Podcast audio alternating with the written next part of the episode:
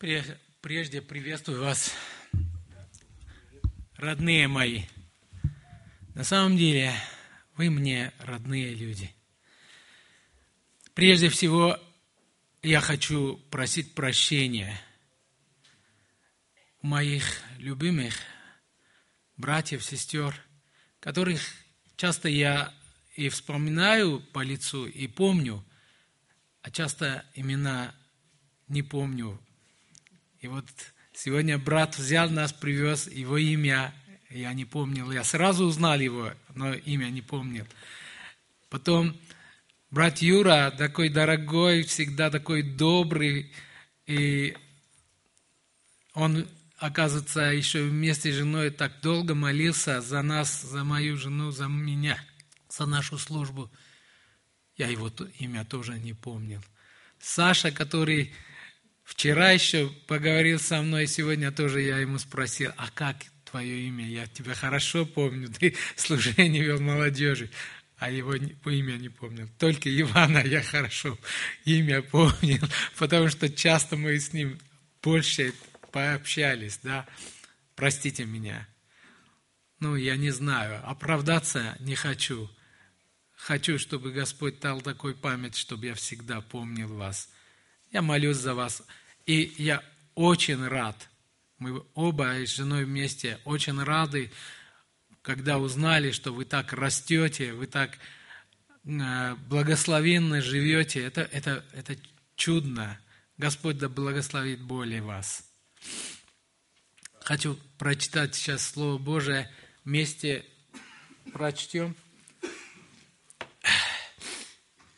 Евангелие от Луки, 13 глава. В это время пришли некоторые и рассказали ему о галилеянах, которых кровь Пилат смешал с жертвами их. Иисус сказал им на это, «Думаете ли вы, что эти галилеяне были грешнее всех галилеян, что так пострадали? Нет, говорю вам. Но если не покаетесь, все также погибнете». Или думаете ли вы, что те 18, 18 э, человек, на которых упала башня Силуамская и побила их, виновнее были всех живущих в Иерусалиме? Нет, говорю вам. Но если не покаетесь, все также погибнете. Аминь. Я знаю это место, все наизусть знают – Но это место так глубоко, чтобы мы немножко подумали, о чем идет речь. Прежде всего, мы должны несколько вопросов задать себе. Первый. Это была неожиданная смерть людей, знакомых. Может быть, и тот, те люди, которые пришли и пожаловались перед Иисусом, может быть, им родные, близкие люди были. Они вроде бы доброе дело пошли делать, жертвоприношение. А тут вот такая неожиданность. Их кровь смешали с их жертвами. Это вообще страшно. Можно вес ознобиться. Вроде бы они Богу служить пошли. А как позволил Господь этого? Как это случилось? Почему так получился? Здесь ответ явный. Если не покаетесь, то также погибнете.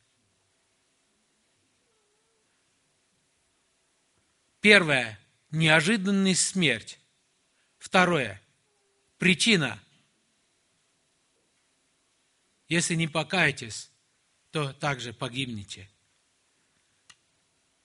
Знаете, в последнее время очень много слышим о кончине времен. Многие говорят, что конец света будет. Это было уже 21 декабря ждали многие. Но конец света сегодня для многих людей уже пришел. И также неожиданно. Может быть, кто-то из нас услышал, что где-то это уже случился, на дороге авария, или где-то террористы что-то сделали. А может быть и не слышали, но мы знаем, что сотни людей сегодня неожиданно умирают. А что? Как отвечать людям? Что сказать им? А второй вопрос. Да в любом случае мы умрем. А какая разница? Что важно тут от всего этого контекста выделить? Когда лучше умереть? В десятилетнем возрасте или двестилетнем возрасте? Разница какая? Если сравнить с вечностью, никаких разниц нету. Бесконечность не может изменить никакое число. Хоть миллион лет живи. Одинаково. Но что может изменить тут? Принадлежишь ты Господу или нет? Лучше 10 лет жить, а потом в вечности с Господом быть, чем тысячу лет жить, а потом в вечности слово не выразит, горит в огне. Это вообще никому не желаем, никаким близким. И вот тут Иисус, Он говорит так, что погибнете, если также не покаетесь. Это очень важно, чтобы мы понимали это. А для чего те живут здесь, на земле? Для чего они остались? Если они покаялись, они уже готовы с Иисусом в вечности жить. Для чего нас оставил Господь? Вы там блаженно быть. Почему оставил наш, нас Бог? Об этом давайте прочтем. Продолжаю тот же, ту, ту же главу. «И сказал эту притчу. Некто имел виноградник, э, винограднике своем посаженную смоковницу, и пришел искать плода на ней, и не нашел. И сказал виноградарю, вот третий год прихожу искать плода. На этой смоковнице и не нахожу. Сруби ее. На что она и землю занимает?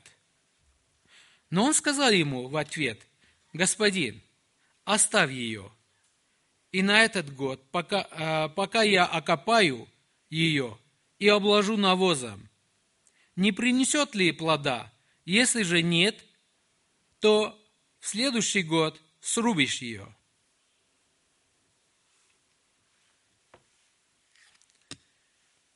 Тоже можно задуматься. Это дерево в саду господина. Уже третий год. Мы те деревья, которые в саду господина находимся.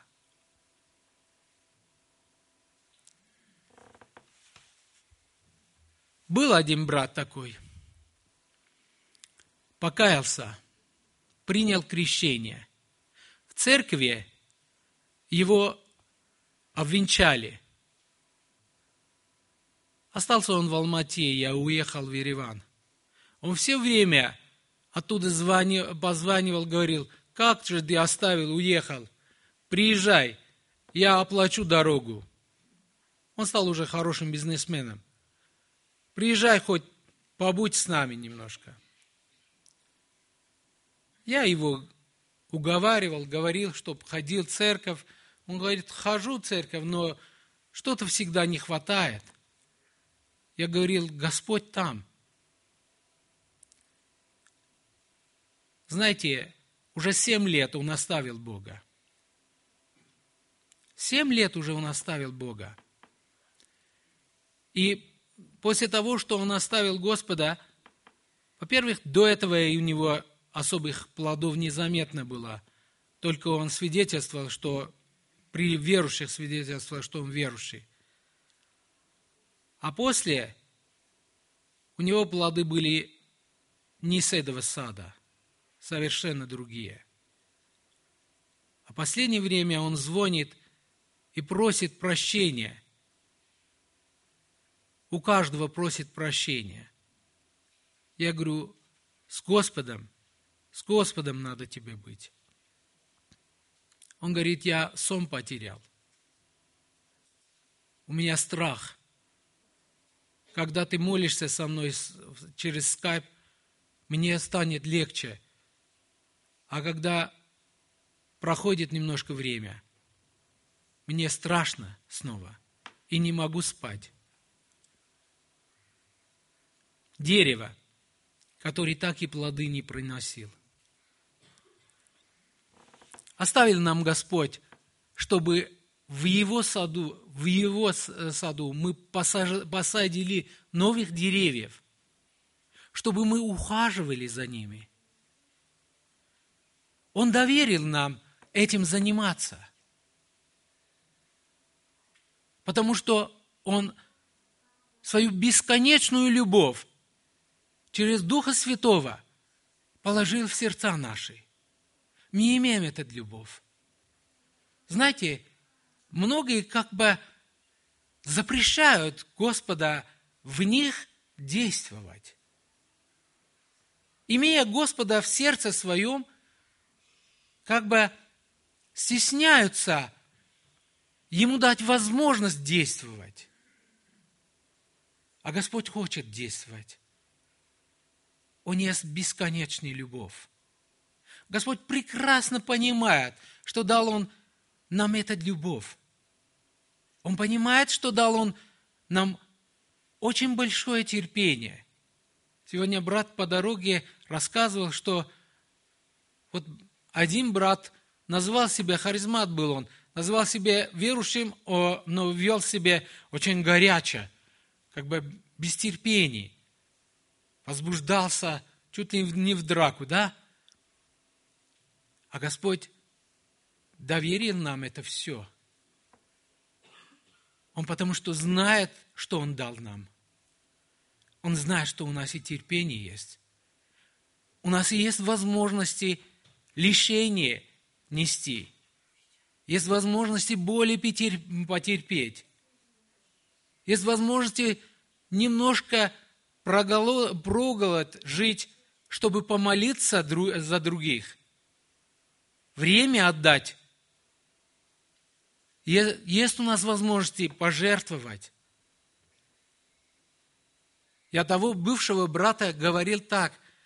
Знаешь, брат, сегодня, вот три дня назад, мне позвонил из Армении брат и сказал, что та сестра из курдов Езид, у которого аппарат на сердце. Остановился аппарат, и упала она. Отвезли в больницу, а там сказали, каждый день ей надо платить 100 долларов. А этих 100 долларов нету, и сказали, что она не может остаться. Обратно взяли. Теперь эта операция стоит 8 тысяч долларов. В лучшем случае сказали, старый аппарат, чтобы ремонтировать, 4 тысячи долларов. И это 4 тысячи нигде нету, нигде не можем найти. Мы обращались к президенту аж Армении, и никто не хочет помочь. Не знаем, где найти эти деньги. И вот я этому брату говорю, бывшему нашему, говорю, брат, послушай, Ты, может быть, полмиллиона потерял. Но у тебя есть несколько миллионов еще. Долларов. У тебя не, нету кризиса. Ты из-за этих денег трясешься и не спишь. И переживаешь, почему я так делал? Почему я так сделал, чтобы я столько потерял? Почему я продал свое производство? Почему я это сделал? Ну, это мелочи я не хочу рассказать вам. Я говорю, подумай-ка, ты сегодня можешь жизнь спасти человека. Набери мужество. Отдай деньги за эту женщину придешь в Армении, зарежем барана, пригласим эту семью и покажем, что ты эту семью спас. У них маленькие дети, а женщина может умереть. Он в порыве говорит, да, я готов сейчас три тысячи долларов отдать, но сейчас у меня нету, найдите, потом я отдам. Я говорю, не надо в порыве, говорит. Помолись вместе с женой твоей. К концу недели мне скажешь. Найти эти деньги я могу через тех людей, которые доверяют меня. Но эти деньги придется тебе отдать, если сейчас я найду. А я знаю, что ты еще не готов. Потому что я видел, что ты трясешься за деньги – и ты это знаешь. Да, говорит, правда. Из-за денег это все начался. Знаете, слава Богу, он признается. Я это рассказываю и прошу вас, чтобы, уходя отсюда, не забыли помолиться об этой женщине и об этом брате. Я ему сказал, что для тебя важнее вот этот шаг, чем для нее. Она умрет, она будет с Господом. А вот ты, если не изменишься, где ты будешь? Ведь Господь Иисус, хотя имеет бесконечную любовь и бесконечное терпение, еще и ждет нас, еще говорит, уговаривает Отца – Дай возможности, пусть это дерево еще год останется. Мои помощники окопают его и навоз положат. А может быть, на следующий год плода принесет. И радовать будет и тебя, и меня, и всем. Но если нет, тогда срубишь. Но Господь Бог, Он свят. Он вечно бесконечно не, не будет ждать. Пришел момент, и потоп начался. Сто лет проповедовал Ной, а потом потоп начался. Господь Бог не будет бесконечно ждать. Знаете, у меня очень много примеров. И за это 10 лет, что я не увиделся с вами – Столько есть сказать, но у меня всего 40 минут. Я не могу столько сказать. Но некоторые вещи я хочу говорить. У меня папа, за это время и папа, и мама отошли Господу. Папа был бывший коммунист. Он из тех первых людей в селе, которые высшее образование имели – и он был атеист. Ему слово говори, он тихо слушал. В одном был он очень добрый, он говорил, что как тебе верит, кому верит, это твое дело. И никогда я тебя не буду ругать. А вот я, говорит, так. Но пришел момент, когда он при смерти был, он очень много мучился. Он такие плохие слова говорил мне, который никогда в жизни так не говорил. Я ухаживал за ним, а он много, много плохого говорил. А в постели он кричал, кричал. Однажды моя жена подошла и говорит, папа, почему кричишь? Он говорит, эти мучают меня. Она говорит, кто? Ну, как будто не, не знаешь. Чертики эти. Они меня шипают, меня толкают, хотят выбросить из постели. И тогда жена моя говорила, ты хочешь обратиться к Иисусу? Ты же знаешь, много слышал об этом. Он в слезах, в глазах говорил, да, хочу обратиться. Слава Богу, мы встали на колени, и он помолился в слезах. После молитвы я чудную папу приобрел. Он был добр, он был мирным, и через неделю он уходил. Я знаю, что он Господа.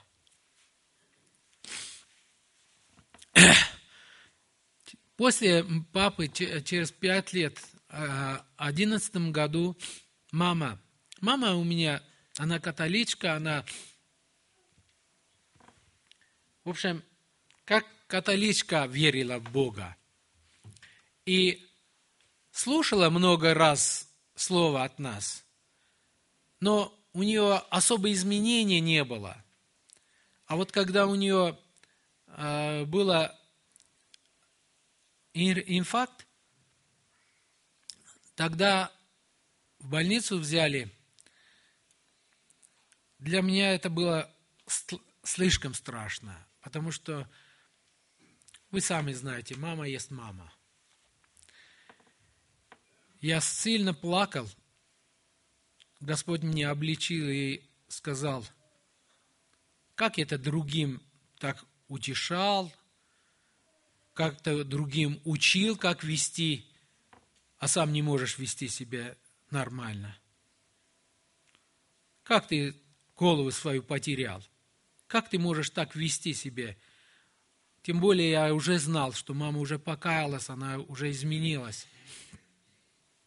Тогда я набрал смелость, пошел к маме, она в реанимации лежала. И маме рассказываю, мам, а ведь смерти столько интересного. Я говорю, мы же верим, что у Иисуса нам слишком будет хорошо.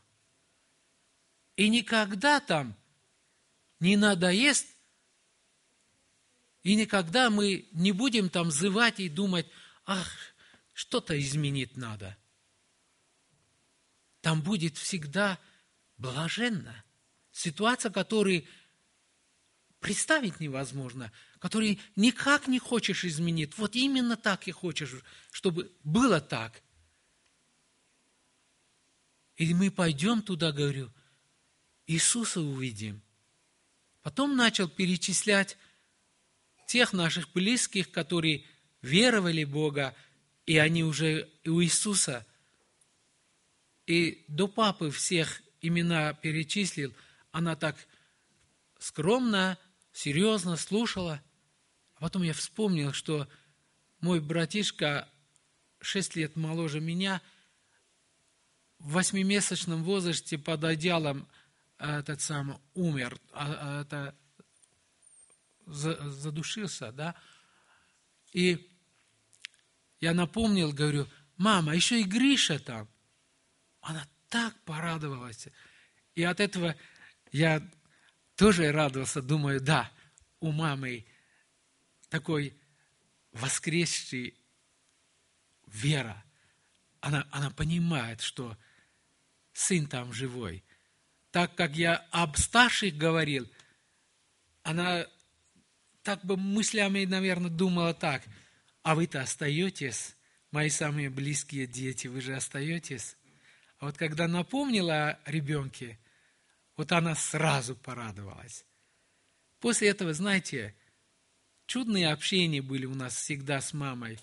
Она не хотела ничего, кроме молитвы, чтения Слова Божия и пение. Когда моя жена приходила, чтобы она пела для нее о Господе.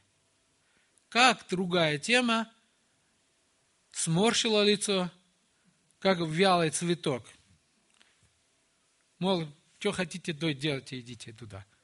Ага. И мы старались, чтобы всегда ей радовать. Именно это и делали. А последний раз, когда она имела э, нопу, э, это сердце, мы были, все были у него, у нее. Там в реанимации она говорит так, ну-ка подойди, племянника, моего племянника, это сестры сын, который помощник президента Армении. Он подошел, он, она как бы подтянулась и поцеловала оба щечки. Потом мне говорит, иди. Я думаю, ладно, Армен-то редко бывает поцеловал, а мне что? Я же каждую минуту рядом. Она, я говорю, мам, ну я же каждую минуту здесь. Нет, нет, иди сюда. Подошел, меня, все шестерых так поцеловала, потом начала вспоминать о тех, которые нету тут. И каждого. Иисус благослови. Иисус благослови. Только после я понял, это прощальные поцелуи были у нее. После того, что она благословляла всех, всего 15 минут промолчала, и оказалась она уже в небе. Это чудно было. Даже врачи были все там, и многие говорили, такой красивой смерти никогда мы не видели. Знаете, я после этого многократно свидетельствовал и говорил, я хочу такой смерти. И мне легче стало умереть намного. Во-первых, еще дорогих людей там больше стало. А во-вторых, я знаю, как я хочу и уйти. Я знаю, чтобы со всеми правильно прощаться, никаких хвостов не оставить здесь. Что важно в нашей теме сегодня? Как важно быть готовым ко встрече с Иисусом. Как важно, чтобы мы знали, что мы оставлены здесь для того, чтобы привести деревья, посадить в саду Господнем и ухаживать за ними. Знаете, один из моих учителей тоже покаялся, художник он. И он еще не взрос так в духе, он маленький, что дитё. И этот последний раз я приходил к нему, оказывается, в прошлом году у него страшный болезнь был, должны были оперировать и это поджелудочная железа убирать. А он страшно боялся от смерти. У него там много картины наполовину сделано. Он говорит, я молился так, говорит. Я сказал, Господи, а зачем я тебе там? У меня столько здесь дел. А он-то на тему библейскую все рисует. И говорит, я ему сказал, Господи, оставь мне, пожалуйста, я же эти рисунки не доделал. Доделаю эти рисунки. И мне говорит, знаешь, один рисунок еще не закончив, я другой начинаю. Я молюсь и думаю, Пока у меня есть дело здесь, Господь не заберет меня. Я ему говорю, брат, на самом деле, пока у нас дело есть, и Господь от нас что-то ожидает, Он нас еще оставлять будет. Не переживай. Но тебе надо еще и Слово Божие читать и другим тоже свидетельствовать. Подумай об этом. Он так любит со мной быть, этот самый. Он меня поклон делает, как будто я этот самый поп тут. Я говорю, нет, дорогой, ты мой учитель. И вообще удивительно, знаете, как важно быть с Господом в мире всегда. Знаете, в последнее время э, я очень многих знаю, которые хотят имя свое оставить здесь. Книги пишут, или церква строят. Это неплохо, если у них хорошо получается, как, скажем, у Вильгельма Буша. Это неплохо. Но я вижу, что из этих многие не имеют таких плодов, которые бы заражали другим, чтобы они пришли ко Христу. И на, на, на них многие смотрят, как на карьеристов. Это разные бывают. А я знаю одного человека, он в возрасте моем. Он всего один глаз имеет, и этим глазом он никогда Библию не прочитал. Он и, по-моему, читать-то толком не сможет. Он механизатор в Северном Армении, живет – ну, лет десять, как мы видимся с ним. Он покаялся где-то пять лет назад. И в доме три невестки, три сына молодые, э, там четверо внуков. Не так богато живут, ну, в селе, армянском селе, что с земли достанут, то и у них есть. Я говорю, ну как с невестками, с сыновьями, как вы э, ладите, так, как у вас с миром? Он говорит, Ваган, я им сказал, у нас дома только любовь. Вот и разделите между собою. У нас нечего делить между собою. А вот любовь можете делить между собою. Я уже он почти год болеет, рак саркома у него – я говорю, Сережа, а как со здоровьем у тебя? Да прекрасно, говорит. А как прекрасно? Все, да? Нет, врачи сказали, что я умру. Но говорит, а чего мне бояться? Я каждую секунду с Иисусом. Я всегда с Ним разговариваю. А у меня, для меня ничего не будет измениться. Я с Ним и к Нему и пойду. Я только об одном молюсь, чтобы Господь мне дал такую силу, чтобы до смерти э, постель не лежал, чтобы другие за меня не мучились.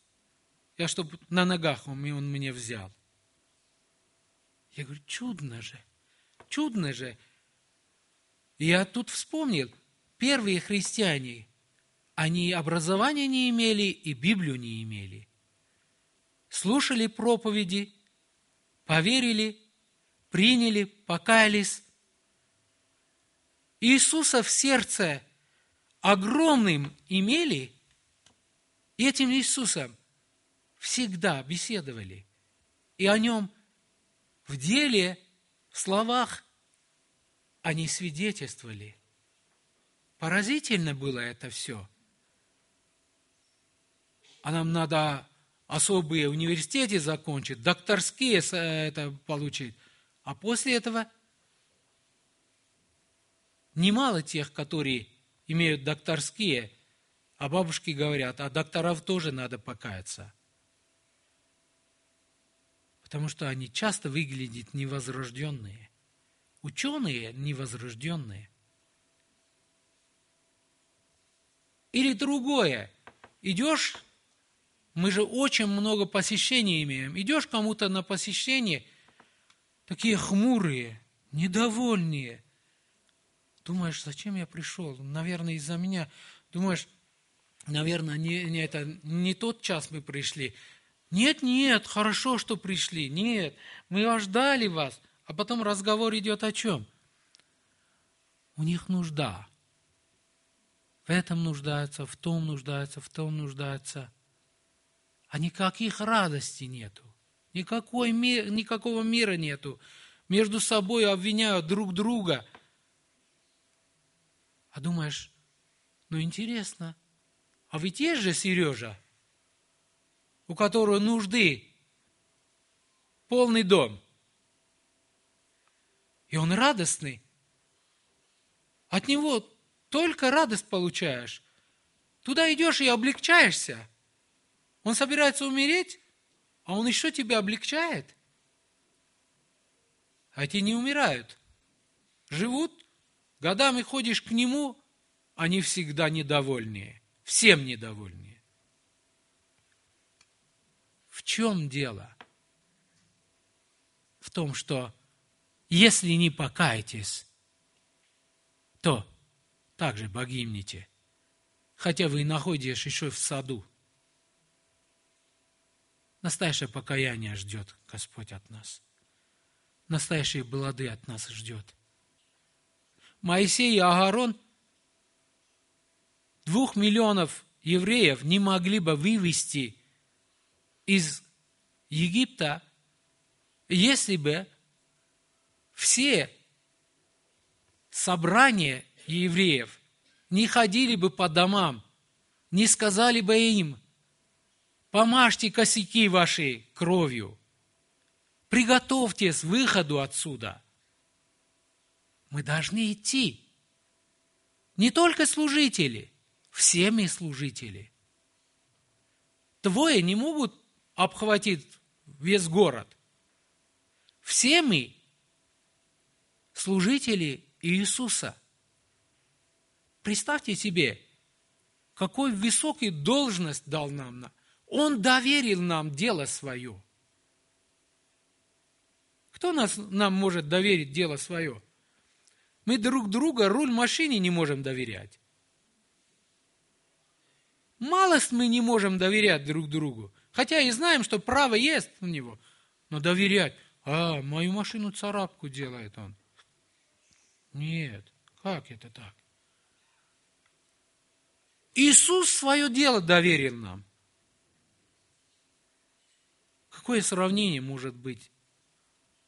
Как возможно потом оправдаться перед Богом? Сказать, что я тоже служил тебе, Господь. Чудный наш Бог. Знаете, я многие места выписал, но, по-моему, у меня время – как? Есть у меня время? А? Слава Господу. Как я рад с вами быть. Тут у Петра, вторая, э, вторая Петра, я хочу прочитать одно место. Так, третья глава, вторая Петра –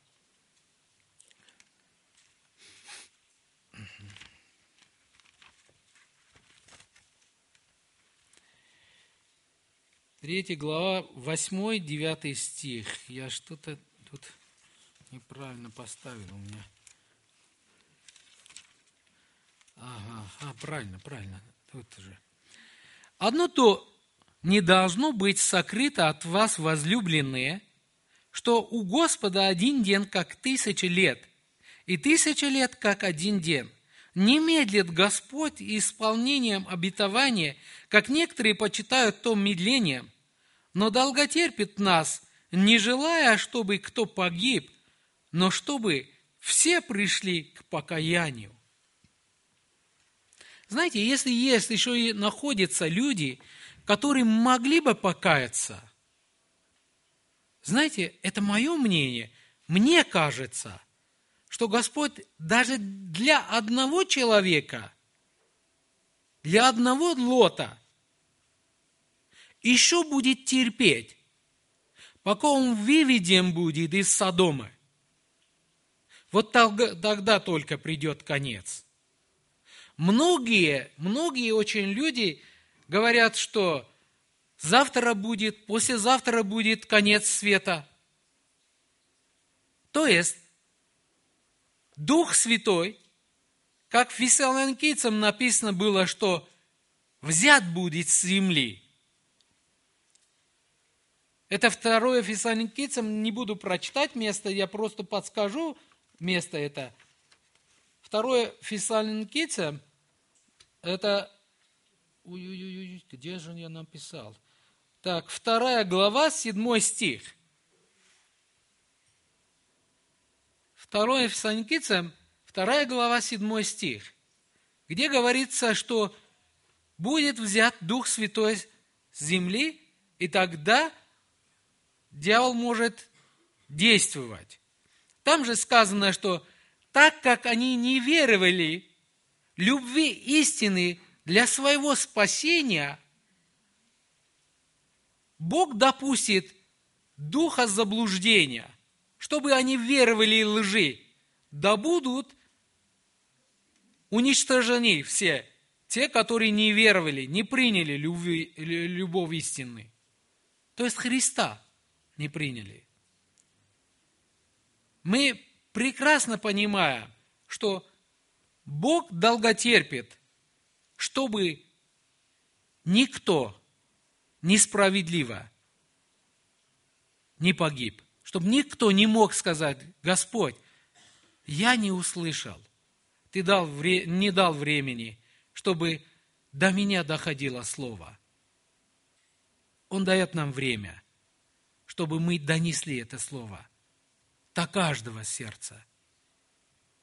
И вот когда придет время, когда мы встанем, вот я встал там в Сочи, там курортном проспекте, и Евангелие предлагал.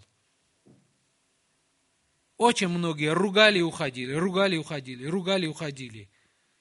Если за весь день кого-то мне досталось там, чтобы я Евангелие ободарил, это было бы доброе дело. Или здесь мы пришли в Германии, один из наших братьев, гедеонский брат, он, одних полици, полицистов уговорил, две Евангелия отдал он. В конце концов смог уговорить. У него такой радость, он прыгает. Они взяли Евангелие, они взяли. Думаю, Господи, это же бесценный дар, который ты даруешь они не берут, мы должны уговорить, чтобы в конце концов они взяли. И так мы радуемся, что они взяли. И не знаем, они прочтут ли эту книгу, эту книгу. Вот когда никто не будет захотеть взять, вот тогда, только тогда, я так думаю, только тогда Господь возьмет с лица своих служителей, с ним Духа Святого – тогда и не будет нужды тут говорить, потому что они не хотят. Мне так кажется. Мы должны Иисуса большим сделать. Не только внутри себя, а среди народов. Чтобы они видели этого Иисуса. Чтобы они могли уповать на Него полностью – чтобы против него ничего не мог бы устоять. Мы этого должны делать. Для этого нам Господь оставил здесь. И вот тогда наши все ответы не нужны будут устные. Они уже практичные будут. Да благословит каждого, Господь каждого из нас – Ему вечная хвала. Аминь. Помолимся. Если есть желающие помолиться –